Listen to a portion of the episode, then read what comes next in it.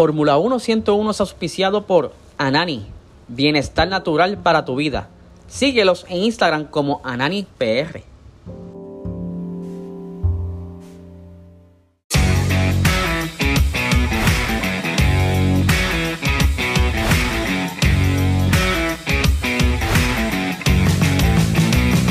Esto es Fórmula 1 101.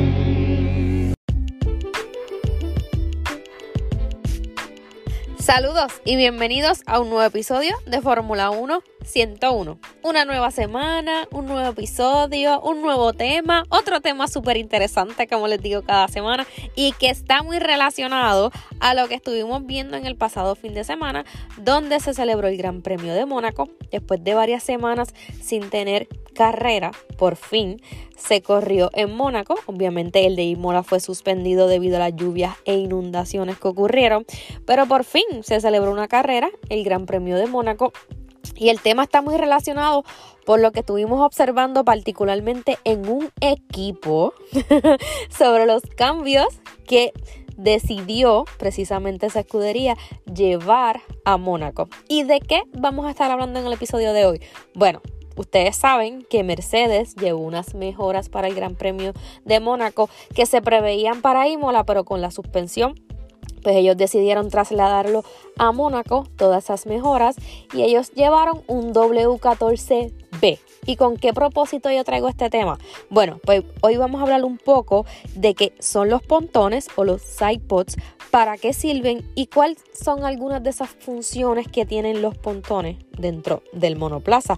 Claro está, porque vimos en Mónaco que Mercedes introdujo el W14B y su mejora fue traerlo con pontones, además de otras suspensiones, otro tipo de suelo, pero principalmente lo llamativo fue que Mercedes se rindió, por decirlo de alguna manera, se rindió del concepto que ellos querían traer de monoplaza sin pontón lamentablemente no les fue muy bien ni en la temporada anterior ni en esta y pues decidieron renovar y las mejoras son un Mercedes con pontones.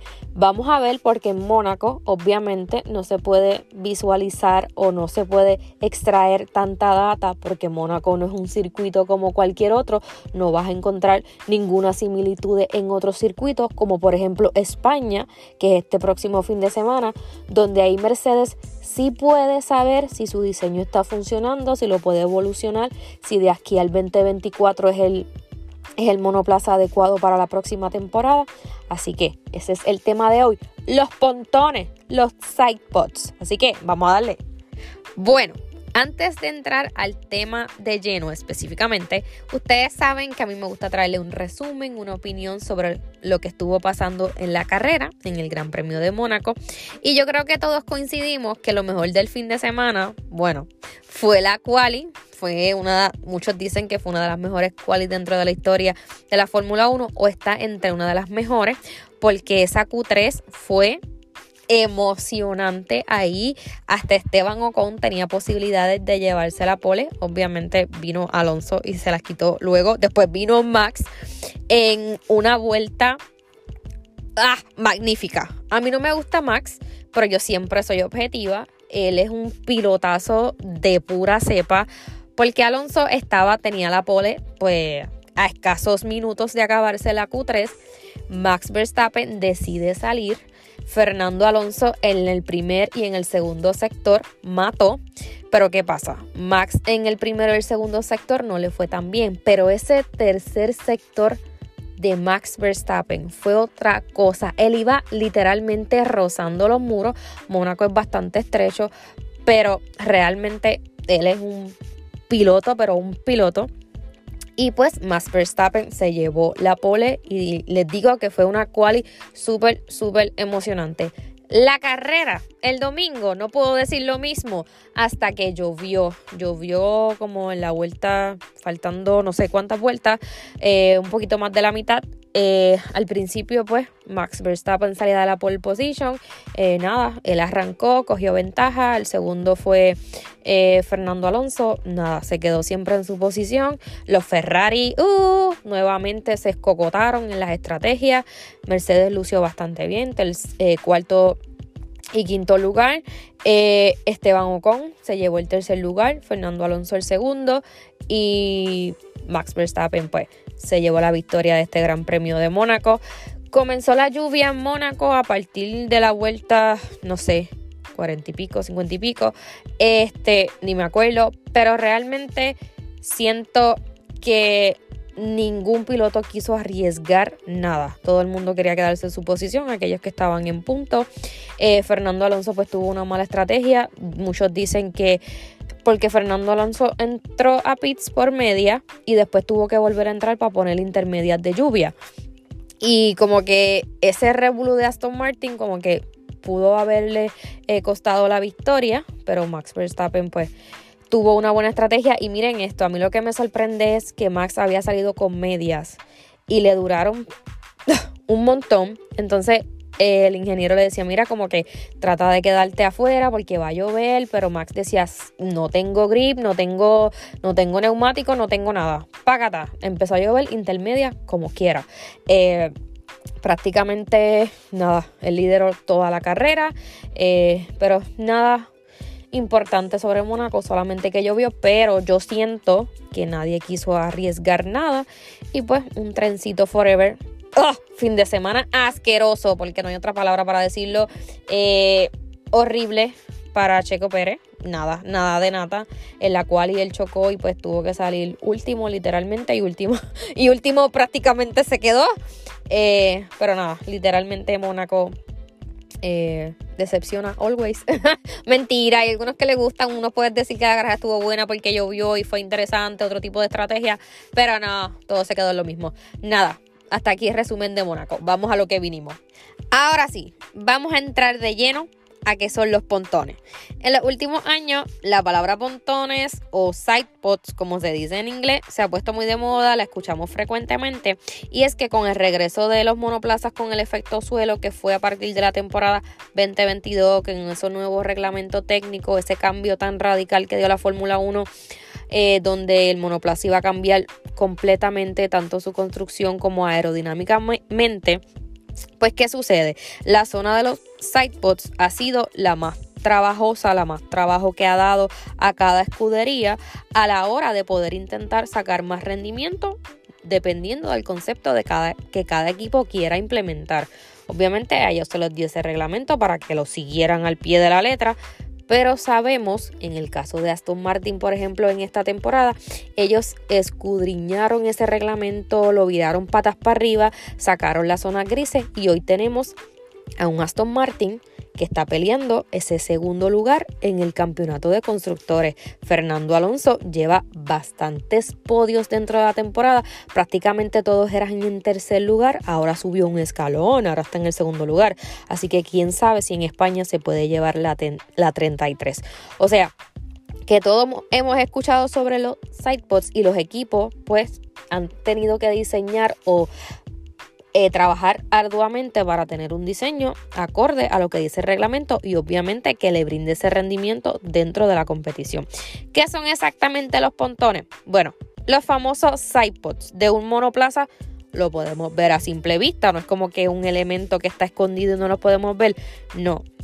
Están colocados a ambos lados del cockpit donde se sienta el piloto, claro está, son bastante llamativos y cada uno de los monoplazas de la Fórmula 1 cuenta con dos protuberancias idénticas en sus laterales que empieza justamente detrás de los neumáticos delanteros y llega hasta la parte trasera del monoplaza. Yo lo que visualizo para que ustedes me entiendan, ustedes están viendo el monoplaza de frente.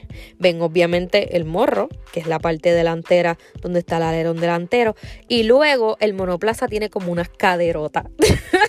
no sé cómo otra manera explicarle. Tiene como que una cosa increíblemente eh, salida hacia el exterior, hacia afuera, que es bastante visible, son protuberancias bastante grandes. Yo le digo como una forma de cadera que se extiende hasta la parte de atrás, hasta llegar a la parte trasera. Pues esos son los pontones, esos son los famosos sidepods de lo que tanto se habla y pues cada equipo tiene un diseño particular que los principales conceptos que han, que han tenido pues como que, como, ¿cómo podemos decir? Los principales conceptos que han tenido éxito ha sido el de Red Bull este año y obviamente el año pasado. Y el de Ferrari el año pasado también tuvo un buen concepto. Este año no sé qué ha sucedido porque ellos hicieron unos cambios. Ahora bien, debido a dónde están colocados y la extensión que tienen estos sidepods, los ingenieros muchas veces tienen que tomar en cuenta este elemento a la hora de poder construir o diseñar el resto del chasis del monoplaza. Todo va a depender cómo ellos visualicen el desarrollo del monoplaza, ya que los sidepods es una parte súper fundamental del monoplaza y que tiene más influencia en todos los sentidos habidos y por haber, tanto aerodinámicamente como refrigeración, como seguridad, o sea, que hay que tomar en cuenta muchos aspectos a la hora del diseño de estos sidepods. Bueno, entonces, ¿para qué sirven los pontones? En primer lugar, eh, función de refrigeración para favorecer la fiabilidad porque los pontones pues tienen una labor realmente clave en cuanto a la fiabilidad eh, de un monoplaza porque son la principal entrada de aire hacia la unidad de potencia. Que también en el interior están los famosos radiadores que se encargan de refrigerar los diferentes elementos del motor por lo que la entrada del pontón donde va el flujo de aire depende grandemente de que el aire pase por ahí, entre y pues enfríe el motor y no ocurra un sobrecalentamiento que pueda provocar cualquier situación, alguna rotura y en el peor de los casos un abandono porque pues el monoplaza no sirve, no hay fiabilidad de, del motor y pues tiene que abandonar. Eh, vamos a visualizar nuevamente el de Red Bull porque me imagino que es el que todo el mundo piensa para que sepan lo que estoy hablando. Les dije, tal monoplaza está como quien dice eh, el alerón delantero, ustedes van a ver ahí un hueco de lado a lado, porque todo va, está equiparado equitativamente a lado a lado. Hay un hueco en ese hueco que hay ahí, luego le sigue la protuberancia. En ese hueco que hay específicamente el de Red Bull, que es un poquito más cuadradito, ellos tienen como una entrada de aire que tiene como, por decirlo así, un piso bien, bien pronunciado para que el flujo de aire vaya específicamente ahí. Pues por ahí entra el aire para refrigerar esa unidad de potencia y que no haya un sobrecalentamiento. Otra de las funciones que tienen estos sidepods o pontones, pues tienen una función aerodinámica y de rendimiento. Más allá de la refrigeración, eh, estas protuberancias laterales del monoplaza, ¿qué hacen? Redirigen el flujo de aire hacia la parte trasera del monoplaza. ¿Y qué sucede? Debido a ella, la forma de los pontones puede variar dependiendo de cada concepto y el diseño que desarrolle cada equipo. Pueden tener curvas, dependiendo de cada característica, pueden ser más o menos agresivas esas protuberancias que vemos. Todos sabemos que el diseño del monoplaza de Red Bull, este RB19, pues es un monstruo. Lo diseñó Adrian Nui, el padre, el dios de todo el mundo en esta nueva era de la Fórmula 1, donde ese monoplaza es perfectamente aerodinámico y sus sidepods pues tienen mucho que ver eh, con eso porque muchos equipos escuderías se han dejado influenciar por el monoplaza de Red Bull y tratar de copiar ese mismo concepto. Bueno, precisamente estas curvas que tienen estos diferentes pontones, eh, muchos de los equipos en la pretemporada utilizan lo que es la, la parafina, que es una especie de polvo fluorescente eh, que se mezcla con un aceite a base de parafina y es utilizado para visualizar los flujos de aire, obviamente los flujos aerodinámicos dentro del monoplaza. Muchos de ellos lo utilizan dentro de la pretemporada y también dentro de las prácticas porque ahí se puede ver cómo va a fluir ese aire precisamente en la zona de los pontones y si específicamente está redirigiendo ese aire hacia donde ellos quieren, que es la parte trasera. ¿Y qué sucede? Si afecta directamente el rendimiento del monoplaza, ellos lo pueden ver a través de esta de este tipo de práctica eh, y si ellos consiguen adherir ese flujo de aire dentro del monoplaza si ellos consiguen que el aire vayan por donde ellos quieren. Esto lo que hace es que reduce el drag y en consecuencia pues va a aumentar la velocidad punta. De ahí es donde los ingenieros tratan de compactar lo máximo posible eh, todos estos pontones, tratarlo de hacerlo lo más detallado posible con la parafina es súper importante porque pueden saber dónde específicamente va ese aire que ellos quieren. Y ellos van a seguir rediseñando sus pontones, evolucionando esos pontones, mejorando esos pontones, hasta que el aire pase por donde ellos quieren que llegue. Por eso es tan importante aerodinámicamente el diseño de estos pontones.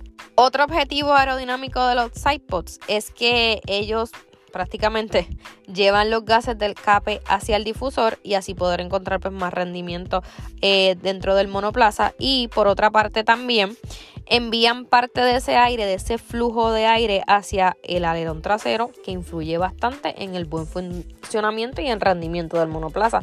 Claro está, cuando, cuando visualizamos nuevamente el diseño del monoplaza para esta eh, temporada 2022 y 2023, prácticamente era redirigir ese flujo de aire hacia la parte de atrás del monoplaza, por eso el efecto suelo.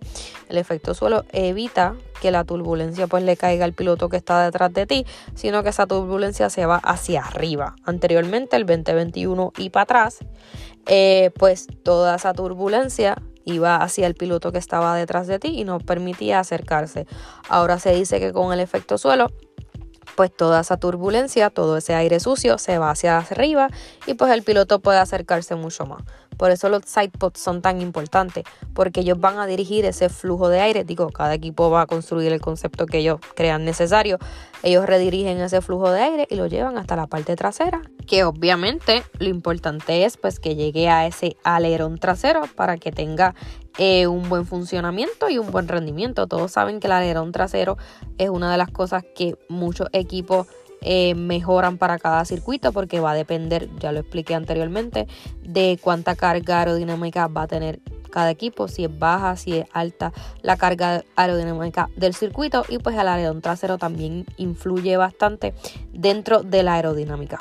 Bueno, por último, otra de las funciones del sidepod es de seguridad debido a la ubicación donde están. Ustedes saben que están al costado de cada piloto, en el cockpit donde el piloto se sienta, pues al cada lado están los botones y forman parte de la estructura de impacto y tienen el objetivo de proteger al piloto que está dentro del monoplaza. En caso de que reciban un golpe, un golpe lateral, pues ellos van a estar prácticamente protegidos. Entonces esto tiene un reglamento estricto y hay situaciones, hay circunstancias donde los equipos pues se les hace un poco difícil, como quien dice, desarrollarlos o innovar porque hay una serie de elementos que hay que tomar en consideración. Hay un, la regla estipula que obviamente cada monoplaza tiene que tener una prueba de impacto de choque para ver si es resistente.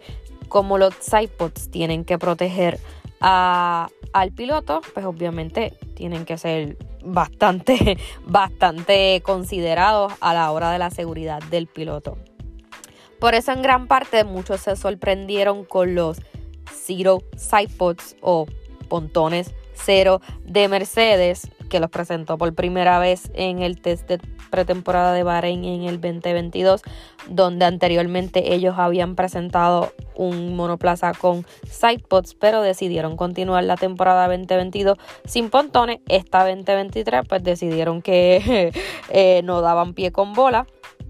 Y pues ahora en Mónaco decidieron introducir entonces lo que son el W14B con sidepods. Pero muchos se, se, sorprendieron cuando llegó ese, ese Mercedes tratando de, no sé, de introducir un nuevo concepto que lamentablemente no funcionó. Así que otra de las partes fundamentales de estos sidepods es la seguridad eh, para la protección del piloto en caso de algún choque o algún impacto.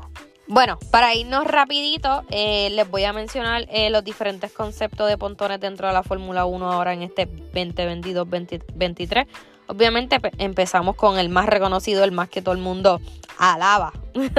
el diseño de Red Bull tiene una solución downwash porque es un flujo descendente, es como una chorrerita. Ustedes ven, como les expliqué, la entrada de aire, hay como que, y tal, la protuberancia, y hay como una chorrerita entonces, pues ese, el, ese es el downwash de Red Bull. Es la más efectiva que hay dentro de la parrilla. Y pues varios equipos, como les dije, eh, decidieron unirse a la invención de, de Red Bull. En este caso, muy reconocido. Aston Martin también implementó ese desarrollo que fue creado por Adrian Nui. Y una de las características interesantes y únicas del pontón de Red Bull fue que la entrada que tiene es como cuchara. Todos vemos que la parte superior es abierta para proporcionar más espacio para que el flujo de aire se dirija a esa entrada más pequeña que está situada más atrás. Yo les dije que cuando ustedes ven al Red Bull hay como un está ese cuadradito pequeño, pero hay, antes de llegar al cuadrado hay como un suelo. Pues eso es como un tipo cuchara donde directamente el aire tiene el caminito para la entrada. Un diseño realmente asombroso y que obviamente tiene a Red Bull liderando, no solo en la temporada anterior, donde pues dio cátedra de lo que tenía, pero este año vino más poderoso todavía, así que Red Bull en esta nueva era de la Fórmula 1 pues eh, el dueño y señor y es como que el más provecho que le sacó a ese reglamento, el más que pudo eh, desarrollar, porque lamentablemente hay equipos que sí han evolucionado como Aston Martin, eh, no cabe duda, pero obviamente nadie en esta temporada va a poder luchar con Red Bull. Vamos a ver si en el 2024 pues Mercedes decide traer un monoplaza más competitivo que el actual o vamos a ver cómo funciona este Mercedes con pontones ahora. Bueno, otro de los diseños, el diseño Ferrari, que un pontón estilo bañera. Eh, ustedes saben, eh, si miran el de Ferrari, a mí siempre me encantó el de Ferrari, porque tienen un tipo literalmente, un hueco que es como una bañera. es un hueco ahí, a muchos decían, y se va a inundar cuando llueva. Literalmente es un tipo de bañera y se ve espectacular. A mí siempre me encantó Ferrari mucho más que Red Bull. El año pasado yo dije Ferrari es el monstruo. Este año, pues, lamentablemente, con, lo, con las dificultades que tuvo la temporada pasada, pues no le tengo mucha fe. Y como van en este año, tampoco. También eh, Ferrari tiene branquias. Eh, que también lo que hacen es expulsar ese aire caliente del interior y pues se, se une a ese flujo de aire que hay en el exterior para poder como ustedes saben, redirigir ese flujo de aire hacia la parte trasera del monoplaza. Este diseño particularmente lo tiene Ferrari y Haas. Cuando vimos a Haas decíamos que era el Ferrari blanco, porque obviamente Ferrari es la escudería grande y Haas pues en la escudería pequeña, equipo A, equipo B.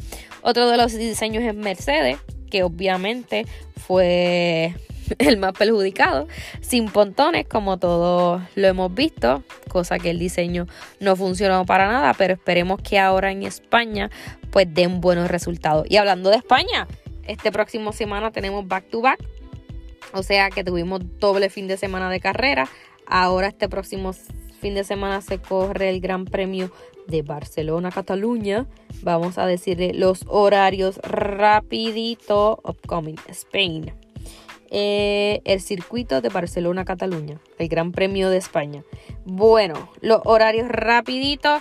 Las prácticas libres 1 el viernes a las 7 y media. Las prácticas libres 2 el viernes a las 11 de la mañana.